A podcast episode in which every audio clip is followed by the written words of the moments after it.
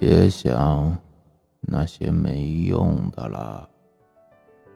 现在应该做的是，顺着这航线行驶，事到临头再对付吧。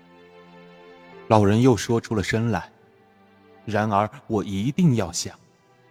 他又改了主意，因为我只剩下这个了，这个，这个折腾了我几天的大兄弟，这条臭鱼，还有棒球。不知道那了不起的迪马吉奥可会喜欢我那样击中他的脑子？这不是什么了不起的事儿，任何人都能做到。然而，你可以觉得我这双受伤的手。跟他那骨刺一样，是个很大的不利条件。我没法知道你的想法，我也没得到过什么骨刺，我的脚后跟从没出过毛病，除了有一次在游水时踩着了一条海鳐鱼，被它扎了一下。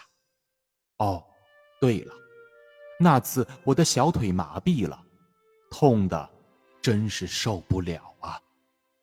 哎，忘掉那些倒霉的事儿啊，还是想点开心的事儿。每过一分钟，你就离家近一步。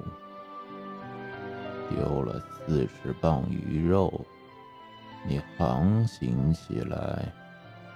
更勤快了，也就是说，你可以更快些回家了。老人很清楚，等他驶进了海流的中部，会发生什么事，但是眼下，一点办法都没有。嗯，不。有办法，我可以把刀子绑在一只桨的把子上。于是，老人胳肢窝里夹着船柄，一只脚踩住了翻脚索，就这样把刀子绑在一只桨的把子上。嗯，行了，我。